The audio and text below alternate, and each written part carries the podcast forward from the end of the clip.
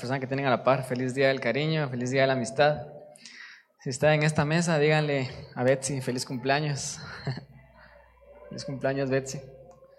Estamos empezando una serie, precisamente el domingo pasado ahora empezamos, que habla acerca del reino de Dios. Y es una serie que titulamos Realidad Aumentada. Si vinieron a la iglesia, vieron que la semana pasada empezamos definiendo las bases de esta serie. Y es de que el reino de Dios es la realidad que es influenciada por el rey. Y el rey es Jesús, ¿verdad? Así que pueden escuchar esa, ese mensaje en, Spotify, en YouTube, ya está, disponible el mensaje. Y el día de hoy quiero continuar hablando acerca de esta realidad aumentada. El título de, de este mensaje es Nueva normalidad. ¿Cuántos están cansados del término nueva normalidad? hoy, vamos a definir lo que una nueva normalidad realmente es, ¿verdad? Yo he dicho, este, este término es un poco contradictorio cuando decimos nueva normalidad, porque si es nuevo, no puede ser normal, ¿verdad? Si es nuevo, no puede ser normal. Lo normal es lo viejo, lo normal es lo conocido. Pero de alguna manera la sociedad nos dice que es algo a lo que nos tenemos que adaptar, es algo que va a ser normal, pero es algo nuevo. Entonces así lo han llamado. Pero, ¿qué es normal realmente? Y quiero que nos empecemos a pensar acerca de qué es normal. Porque normal es subjetivo. Lo normal para una persona no es normal para otra persona. Lo normal para un país no es normal para otro país. Por ejemplo, es normal en México comer tan picante al punto que no lo puedes, no puedes este, tener el sabor de lo que estás comiendo, ¿verdad? Y eso en México es normal. Acá, en Guatemala, deja de ser un, todavía es un poco normal, pero si nos vamos, por ejemplo, a otros países, ahí no comen nada picante. Entonces, lo que es normal para un país no es normal para otro. Ah, yo he tenido la oportunidad de viajar a Asia, y no sé si ustedes sabían que en Taiwán hay un tofu que literalmente se llama tofu apestoso. Y cuando uno pasa a la par del tofu apestoso, realmente apesta. Es, como, como una mezcla de desagüe, de, estiércol y no sé qué más cosas. Y, y así huele la comida. Y así se llama, tofu apestoso. Y en Taiwán es normal comer comida que huele a desagüe, ¿verdad? y la gente, yo miraba a los chinitos comiéndose el tofu y lo piden y lo compran y eso no es normal acá en Guatemala, pero es normal en Taiwán. Es normal en Corea, no sé si ustedes sabían esto, comer perro. Muchos de acá dicen, eh, no, no tiene nada de malo comer carne, pero nadie, ninguno acá en Guatemala se comería un perro. Pero si tú vas a Corea, bueno, a menos conscientemente por lo menos, ¿verdad? No que yo sepa. Pero si vas a Corea, es normal comer perro. Y dicen que es normal comer murciélago en Wuhan, eso sí no sé, ¿verdad? Pero mi punto es, normal es subjetivo. ¿Qué es normal? Lo que es normal para una persona no es normal para otra persona. No sé si ustedes sabían que hace 100 años en Guatemala era normal tener esclavos. Y ahora no es normal, definitivamente. Entonces el normal realmente lo obtenemos de nuestra locación, del lugar en donde crecimos, de nuestra experiencia personal y de nuestra época. Entonces cuando decimos que este año es un año de nueva normalidad, realmente no decimos nada, porque ¿qué es normal? Y mi punto es de que lo normal del mundo no es lo normal de Dios. Y lo que yo quiero hacer con este, este título de este mensaje es hablar acerca de lo que es normal para Dios. Y esa sería nuestra nueva normalidad que nosotros tenemos que vivir. El coronavirus trajo una nueva normalidad, pero Jesús realmente trajo lo que es normal, lo que debiera ser normal. Él trajo una nueva normalidad hace dos mil años, cuando Él trajo el reino de Dios. Y eso es lo que yo quiero hablar el día de hoy, ¿verdad? Vamos a definir qué es normal. Para nosotros, los hijos de Dios, lo normal debiera de ser el cielo. Lo normal debiera de ser el reino. Yo tengo tres cosas que Jesús vino a definir acerca de esta realidad aumentada, de cosas que para nosotros, los que creemos en Él, debiera de ser normales en nuestras vidas. Y la primera está basada en el versículo que nosotros eh, leímos la semana pasada, que era Lucas 1, del 30 33, es cuando Gabriel viene y él es el, primer ser que comienza a predicar acerca del Evangelio del Reino. Y él le dice a María, no temas porque has hallado gracia delante de Dios y ahora concebirás en tu vientre y darás a luz un hijo y llamarás su nombre Jesús que es lo que definíamos la semana pasada, qué es lo que significa Jesús. Y después dice, este será grande, será llamado Hijo del Altísimo, y el Señor Dios le dará el trono de David su padre y reinará sobre la casa de Jacob. Escuchen esto, Jesús es rey, pero dice que reinará para siempre. Y después dice, y su reino no tendrá fin. ¿Saben qué es normal para Dios? Y debiera de ser normal para nosotros. Es no tener límites, porque su reino es sin límites. La Biblia dice que Él reinará para siempre, su reino no tiene fin. Yo hablaba y hablamos esta pregunta con algunos de, los líderes de acá de la iglesia y les preguntaba qué significa para ustedes que, este reino no tiene fin. Y alguien muy sabiamente dijo porque que si te das cuenta Jesús vino a, a instaurar este reino hace dos mil años y la gente se sigue juntando en las iglesias, la gente sigue predicando el Evangelio del Reino dos mil años después. Dígame, ¿no? Si esa ya es una señal de que ese reino no termina, ¿verdad? Porque vino con el rey hace dos mil años, pero sigue siendo predicado, sigue siendo hablado el día de hoy. Y, no solamente eso, sino abarca aún más Hebreos 1.8, solo para que tengamos también un concepto de que hay más evidencia de que este reino no tiene límites. Dice lo siguiente, más del Hijo dice, o sea, de Jesús, tu trono, oh Dios, por el siglo del siglo.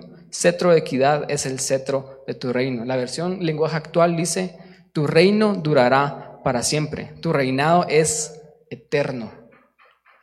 Quiero que piensen en esto, porque cuando la Biblia dice que el reino de Jesús no tiene fin, eso significa que es infinito. ¿Qué cosas en este mundo y en esta vida son infinitas? Infinito significa que no tiene límites, porque Jesús define esos límites. Los reinos del mundo, todos acá, los reinos del mundo, los países tienen fronteras, ¿verdad? Y terminan en las fronteras de esos países. Y, muchos están a favor, muchos están en contra de las fronteras, pero lo que las fronteras hacen es de que de este lado de las fronteras esto es normal para nosotros, pero de este otro lado de las fronteras, estas otras personas del otro lado pueden definir lo que es normal para ellos. Lo que las fronteras hacen es que solamente ponen una división en donde separan lo que es normal para diferentes personas, ¿verdad? Porque hay fronteras entre Guatemala y Taiwán, acá no comemos tofu apestoso. Porque las fronteras definen lo que es normal para nosotros y las fronteras definen lo que es normal para, para ellos. Las fronteras, por ejemplo, acá en Guatemala definen que nosotros no pronunciamos la Y ni la doble L. No sé si ustedes habían dado cuenta de eso del chapín, seguramente los que son extranjeros sí se han dado cuenta de que decimos pollo y debiera de ser pollo. Pero si te vas a Costa Rica, por ejemplo, no es un reino tan lejano, pero Costa Rica, ellos sí pronuncian la doble L y la Y, pero pronuncian mal la R. ¿Por qué? porque las fronteras delimitan lo que es normal, ¿verdad? Acá es normal comerse la, Y y la, la y en Costa Rica es normal no pronunciar bien la R. Pero mi punto es de que Jesús vino a instaurar un reino que no tiene límites, porque Él quería que su normal, lo que Él está definiendo como la realidad que realmente debiéramos de estar viviendo, Él no quería que eso se acabara en un lugar. Por eso es que su reino no tiene fronteras. Piénsenlo. Su reino no tiene fronteras porque Él quiere que su normal llegue a todos lados. Que su normal no se acabe en Taiwán y deje de llegar a África. Que su normal no se acabe en Israel y que no llegue a América. Él quería que su normal pasara las fronteras de lo que nosotros hemos puesto acá como humanos, esas fronteras que delimitan lo que es normal. Porque su normal es la realidad donde nosotros debiéramos estar viviendo y ese, ese normal es que no tiene límites. Ahora quiero que pongan atención a la siguiente imagen. ¿Qué pasaría si te dijera que nosotros podemos vivir desde esta realidad sin límites. ¿Cómo se vería tu vida si tú realmente no tuvieras límites? Porque todos nosotros crecimos en algo que consideramos normal, pero nuestro normal no es lo normal de Dios. Y nosotros nos hemos puesto límites a nosotros mismos porque crecimos en un ambiente donde nos dijeron que teníamos que hacer esto o no podíamos ser aquello. Y nos limitamos. Y no lo sabemos, pero vivimos limitados. Vivimos en la Matrix. Pero si yo te dijera qué pasaría si pudiéramos vivir de esta realidad, entonces la respuesta sería que no tendríamos límites. ¿Y cómo se mira la vida de alguien que no tiene límites? Y para eso quiero que todos miremos a Jesús. Porque Jesús fue la persona que realmente no, tuvo límites. Piénsenlo, todo lo que hizo Jesús, Él sanaba enfermos, Él se acercaba a los leprosos y los tocaba cuando esa enfermedad era tan contagiosa que no se podían ni acercar ni tocar a un leproso. Él los tocaba y Él los sanaba. Él sanaba cojos y paralíticos. ¿Cómo se sana un cojo? a alguien que tiene una pierna más corta que otra, haciéndole crecer esa pierna.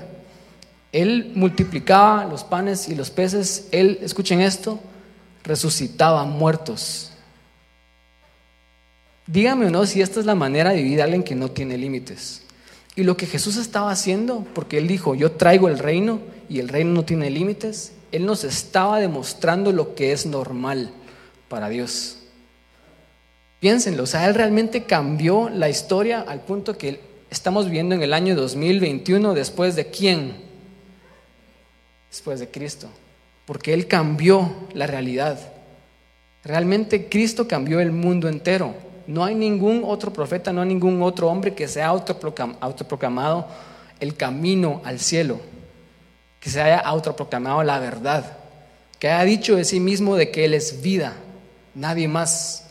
Muchos otros sabios, muchos otros profetas nada más dieron buenos consejos, pero Jesús fue la persona que dijo, yo soy el camino, la verdad y la vida. Y él realmente con sus acciones vivió una vida sin límites. Imagínense eso, tres años y medio de ministerio y cambió el mundo. Nosotros a veces, ¿cuántos de acá realmente han pensado de que es imposible cambiar el mundo? Y decimos, es que solo yo no puedo hacer nada. Pues solo Jesús cambió el mundo en tres años y medio. De hecho, los 30 años que vivió, él se dedicó a estar con su familia, él se dedicó a ser carpintero, él se dedicó a disfrutar la vida seguramente, porque él sabía que tres años y medio era todo lo que él necesitaba, porque él no tenía límites. Esto tal vez suena básico cuando yo vengo y les digo, hay una realidad que se llama el reino de Dios, que es una realidad sin límites, y, tal vez suene básico, ustedes tal vez dicen, sí es cierto, yo ya lo sabía, sé que ese es un reino sin fin, Jesús va a reinar por siempre, pero realmente si lo supiéramos y si lo creyéramos, entonces lo podríamos empezar a vivir. Y la prueba de que realmente no lo creemos es la forma en cómo estamos viviendo nuestras vidas hoy, porque vivimos vidas limitadas, ¿verdad? A mí me gustó mucho el testimonio de Eddie y yo estaba ahí deseando que Eddie contara de que ya tiene carro, porque yo conozco a Eddie hace muchos años y muchas veces Eddie venía conmigo a pedirme consejo, a hablarme, a desahogarse y él creía de que él nunca podía aspirar a cosas más grandes. Él a veces creyó de que él nunca podría comprar un carro. Parece una, una, algo tan, tan pequeño, tan básico, pero que Eddie acá esté testificando que le está creyendo a Dios y que está entrando en ese reino y está viendo y está alcanzando cosas que antes pensó que eran imposibles, para mí es un milagro. Porque es la prueba de que Él está entrando a un reino donde Él se está quitando esos límites. Y realmente parece básico, pero como les digo, si realmente creyéramos esto, viviríamos vidas sin límites. Viviríamos como Jesús vivió. Viviríamos como los apóstoles vivieron no sé si eso les parece emocionante, pero yo quiero vivir en esa realidad, donde yo no tengo límites a mí mismo, donde realmente todo es posible, donde yo me levanto y yo sé de que lo que yo hago importa y de que yo puedo cambiar el mundo, porque esa fue la realidad en la que Jesús vivió. Y las buenas noticias de todo esto es de que esto no se detiene con Jesús, que me lleva a mi siguiente punto. Lucas 9:2, Jesús les dijo, dice, habiendo reunido a sus doce discípulos, escuchen esto, les dio poder y autoridad sobre todos los demonios y para sanar enfermedades, y los envió a predicar nuevamente el reino de Dios y a sanar a los enfermos y les dijo, no toméis nada para el camino, ni bordón, ni alforja, ni pan, ni dinero, ni llevéis dos túnicas. Lo, lo segundo que quiero decirles el día de hoy, que Jesús vino a definir que es normal para Él y debiera ser normal para nosotros, es de que este reino es un reino sobrenatural. Y acá miramos la prueba de eso. Él no se detiene con Jesús. No solamente Jesús vino a decir y, Él vino a, a, definir lo que es normal, sino Él dijo, ustedes también pueden vivir en esa sobrenaturalidad. Y de hecho les dio, ¿qué dice aquí la Biblia? Les dio poder y autoridad a los discípulos para qué? Para que los demonios se ataran a lo que ellos decían, para sanar enfermedades y también para vivir sin necesidad, porque les dicen, les dicen no tomen nada, ¿verdad? Entonces quiero enfocarme en estas dos palabras porque son bien importantes. Jesús viene y les dice, llamó a sus discípulos y les dio poder y autoridad. Estas dos palabras, poder y autoridad. Poder es la capacidad de hacer algo. O sea, lo que Jesús estaba diciendo es, ustedes pueden sanar. Jesús, Jesús sanó, pero ¿cuántos de ustedes saben de que ustedes también tienen el poder para sanar? Lo voy a decir otra vez. Jesús sanó, pero ¿cuántos de nosotros saben que nosotros tenemos también el poder para vivir en ese reino y poder sanar? Porque fue lo que Jesús dijo. Él, él viene y dice, les dio poder. O sea, poder es la capacidad de hacer algo. Pero después también les dio autoridad. Porque la autoridad es la capacidad de hacer algo legalmente. Y hay una diferencia bastante grande. Yo puedo hacer algo ilegalmente y lo puedo hacer porque puedo y tengo libertad, pero poder hacerlo legal es otro asunto completamente, ¿verdad? Yo puedo venir y pasarme un semáforo en rojo, ¿o no? ¿Quién me detiene? Nadie, ¿verdad? Solamente tal vez mi conciencia me puede detener o a menos que haya un policía ahí, pero aún así yo podría venir y no me importa y pasarme ese semáforo en rojo, yo, yo puedo, yo tengo la capacidad de hacer. Pero una ambulancia puede pasarse un semáforo en rojo legalmente, sin consecuencias. Yo sé que es un mal ejemplo, pero solo les quiero mostrar que hay una diferencia entre poder y autoridad. Y lo que Jesús les dio a sus discípulos es no solamente la capacidad de hacerlo, de vivir en lo sobrenatural, sino la autoridad de hacerlo legalmente. Y les dice, yo les doy autoridad sobre todos los demonios. Como diciendo, no solamente tienen poder sobre ellos, sino ustedes deben hacer algo con ellos, porque es su responsabilidad. Es como el poder y la autoridad que se le dan a la policía, por ejemplo, o a James Bond, que tiene licencia para matar. Y obviamente esa licencia para matar no es para hacer cosas malas, sino es para hacer algo por el bien de otros. Él puede hacerlo, pero también lo puede hacer legalmente. Y como diciendo, es nuestro deber hacer algo y vivir en lo sobrenatural. Es nuestro deber echar fuera demonios. Es nuestro deber sanar a personas, sanar a los enfermos. No solamente lo podemos hacer, sino la autoridad simboliza de que debemos hacerlo. Y eso es lo que Jesús les dio a sus discípulos. Les dice, ustedes pueden y ustedes deben hacerlo. Es normal en el reino tener poder y autoridad para echar fuera demonios y sanar enfermedades. Otra, esto es sobrenatural realmente, poder echar fuera demonios y sanar enfermedades, pero después también les dice que es, es algo donde la sobrenaturalidad también se mira en este reino y les dice, y no tomen nada para el camino, ni bordón, ni alforja, ni pan, ni dinero, ni llevéis dos túnicas, porque es normal en el reino también siempre tener más que suficiente. O sea, lo sobrenatural no solamente vivir en sanidad divina, es no solamente saber de que Satanás no tiene poder y no creer sus mentiras. Lo sobrenatural también es tener más que suficiente para hacer las cosas que Dios nos llamó a hacer. es saber de que nunca me va a hacer falta nada. Y Jesús acá cuando Él les dice no lleven nada para el camino, podríamos decir que Jesús los estaba alentando a ser imprudentes, ¿verdad? Porque ¿quién no lleva dinero cuando se va a vacaciones? ¿Quién no lleva provisión cuando tiene que ir a hacer una misión? ¿Verdad? Cualquiera diría es ser imprudente, no prepararte. Y Jesús no los estaba alentando a ser imprudentes, Jesús los estaba retando a creer de que ellos podían ir y aún sin provisión ellos iban a tener más que suficiente. Les dice, de hecho, ni siquiera lleven otra mudada. Váyanse con lo que tienen puesto, no lleven nada más. Porque van a ver, y yo los estoy tratando a creer, de que ustedes entiendan y crean de que cuando vayan nada les va a hacer falta. Y después dice, si seguimos avanzando unos versículos, en el versículo 10, Lucas 9, 10, dice, vueltos los apóstoles le contaron todo lo que había hecho y tomándolos se retiró aparte a un lugar desierto en la ciudad llamada Bethsaida. Y cuando la gente lo supo, le siguió y él les recibió y les hablaba nuevamente, escuchen, acerca del reino de Dios y sanaba a los que necesitaban ser sanados. Esto me gustó un montón. Dice, sanaban, Jesús sanaba a los que necesitaban ser sanados. ¿Cuántos de acá necesitan que Dios los sane? Esa realidad está disponible en el reino de Dios. Yo realmente quiero que lo empecemos a creer, de que si tenemos una necesidad, de que si estamos enfermos podemos ser sanos en el reino, de que si nos hace falta algo, podemos tener más que suficiente en el reino, de que si estamos siendo oprimidos por Satanás y sentimos que Él nos está atacando, tenemos autoridad sobre los demonios. Porque esto es lo que nosotros necesitamos saber, de que Dios nos llamó a vivir en un reino sobrenatural.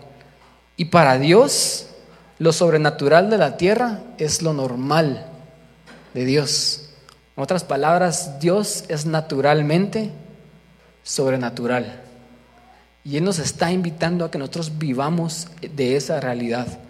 A que no pensemos de que lo que nos dijeron los doctores, eso es lo que es porque hay más.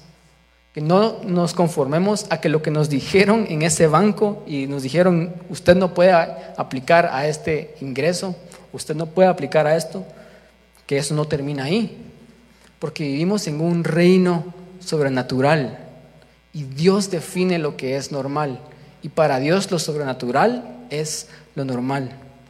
Las buenas noticias de esto es de que, nuevamente, mi punto número tres, este es un reino que está cercano.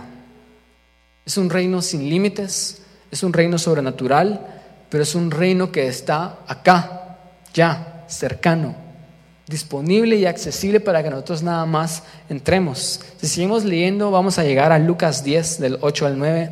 Jesús también les vuelve a enviar a sus discípulos y les dice lo siguiente, les dice, en cualquier ciudad donde entréis y os reciban, comed lo que os pongan delante y sanad a los enfermos que haya en ella. Jesús no les dice sanen a unos cuantos enfermos. Él los llama a sanar a los enfermos que hayan ahí. Y les dice, y díganles, se ha acercado a ustedes el reino de Dios. Y estas son las buenas noticias acerca del reino. Porque por mucho tiempo la iglesia pensó de que ese reino sí es un reino sin fin, es un reino sin límites. Si es cierto, ese reino es un reino sobrenatural, pero como iglesia a veces pensamos de que ese reino es un evento futuro. Y esto cambia completamente cuando entendemos de que ese reino es un reino cercano. El mensaje de los apóstoles debía, debía de ser, el reino de los cielos se ha acercado. Es decir, lo sin límites de Dios, lo sobrenatural de Dios está cerca, está accesible. Y nosotros podemos realmente vivirlo. Era el año 2001. Yo estaba en quinto primaria y estaba traumado con la película Matrix. Por eso es que sigo traumado hasta ahorita y sigo mostrando ahí a Morpheus. Porque desde el 2021 yo me recuerdo en quinto primaria, la mirábamos con mi papá mi papá también le traumaba esa película, nos gustaba. Y me recuerdo que una vez llegó, nos llegó a traer a mi papá al colegio y se puso a platicar con, un, con otro señor, con otro padre de familia que estaba esperando a su hijo. Y mientras nosotros esperábamos a mi hermano, a mi hermana seguramente, no sé, pero comenzaron a hablar de la película Matrix que acababa de salir. En ese tiempo tenía dos años de haber salido. Y el señor no entendía para nada la trama de la Matrix. Y le empezó a decir a a mi papá, aguántese usted, que estos pueden volar y que pueden esquivar balas y que pueden hacer esto y que tienen una super fuerza. Ah, y, como diciéndole, aguante la casaca de esa película, porque él no entendía la trama. Y en mi mente yo le quería decir al Señor, es que ellos pueden hacer esto porque ellos no son de esta realidad, ellos pertenecen a otra realidad. Entonces cuando ellos entran a la realidad que es falsa, ellos saben de que no no se tienen por qué regir a las reglas de esa realidad falsa. Ellos pueden desafiar esa realidad porque ellos son de una realidad superior. Ellos pueden desafiar la Matrix, ellos pueden ser más rápidos, más fuertes, ellos pueden esquivar balas y Neo puede volar porque él no es de esa realidad. Él pertenece a una realidad más grande. Y yo tenía, no sé, unos 11 años y yo le quería explicar esto al Señor, porque él, no entendía por qué ellos podían desafiar. Y realmente la película no es que ellos fueran exagerados como Rápido y Furioso, que es así, no tiene ningún fundamento lógico. Matrix sí lo tiene, ¿verdad? Yo quería explicarle esto al Señor pero esta es la razón por la cual nosotros como creyentes podemos desafiar esta realidad en la que vivimos, que se llama mundo, que se llama tierra. Porque esta no es nuestra verdadera realidad. Hay una realidad superior en donde Dios define lo que es normal. Yo quiero que piensen de que ustedes viven en el mundo, pero no son del mundo. Jesús le dijo esto a Herodes y le dijo, mi reino no es de este mundo. Porque Herodes le estaba preguntando, ¿acaso tú eres rey? Y él le dice, sí, soy rey. ¿Y dónde están tus, tus ejércitos? ¿Dónde están tus servidores? Y Jesús le dice, mi reino no es de este mundo. Porque ellos no entendían de que el reino de Dios no era un reino físico, pero sí es un reino cercano. Es una realidad superior que puede gobernar, que puede influir y puede dominar esta realidad natural. Y Jesús hacía lo que él hacía porque él vivía de esta realidad. Pero la, la verdad es de que nosotros también podemos vivir de esta realidad. Y es por eso que escuchamos testimonios como el de Eddie, en donde dice, yo dos años atrás, yo no pensaba que esto era posible para mi vida. Y ahora lo estoy viendo porque Él se está aferrando y Él está entrando en esta nueva realidad. Yo les quiero poner esa esperanza a ustedes de saber de que lo que ustedes están viviendo, esa no es la verdadera realidad. Hay una realidad superior de la cual ustedes pueden vivir, en donde ustedes tienen todo lo que necesitan, en donde no les hace falta nada, en donde ustedes están sanos y no tienen por qué estar enfermos en donde ustedes están libres y no tienen que estar oprimidos por el diablo y sus demonios. Y podemos vivir de esa realidad. Y por eso los discípulos decían, el reino se ha acercado. Nuevamente vamos a poner esta imagen. Quiero que la miren. ¿Qué pasaría si te dijera que tú puedes hackear esta realidad natural? Así como en la Matrix, ellos se metían en un programa y ahora ya sabían pelear jiu-jitsu. Ellos se metían en un programa y ahora ya sabían kung fu. Se metían en un programa y ya sabían pilotear un helicóptero. Ellos podían hackear su realidad natural. ¿Qué pasaría si yo te dijera que tú puedes hackear esta realidad natural y vivir sobrenaturalmente? Es posible. ¿Qué pasaría si yo te dijera que puedes acceder a todos los recursos del reino y vivir sobrenaturalmente en esta realidad natural? ¿Cambiaría eso sus vidas? Completamente. Las buenas noticias es de que el reino está cerca. El reino ya está acá. Y así como la Matrix, el reino está en todo tu alrededor. Está a la par.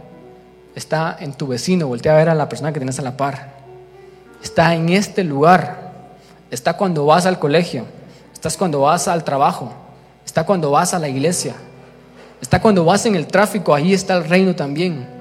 Es una realidad accesible el día de hoy. En Lucas 10, del 10 al 11, seguimos leyendo, dice, Jesús le dijo esto a los discípulos y les dijo, mas en cualquier ciudad donde ustedes entren y no los reciban, saliendo por sus calles, decid, aún el polvo de vuestra ciudad que se ha pegado a nuestros pies, lo sacudimos contra vosotros. Pero sabed esto, que el reino de Dios se ha acercado a vosotros.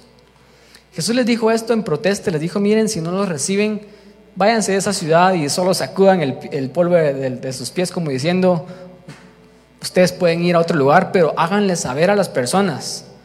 Escuchen esto, háganle saber a las personas que no lo recibieron ustedes, que aun cuando ellos no creyeron en el reino, el reino ya estaba cerca. Mi punto es de que aun cuando no creas que esto es posible, eso no deja de hacerlo verdad. El reino ya está cerca. Aun cuando tú creas de que Dios no te puede sanar, eso no lo deja de ser verdad.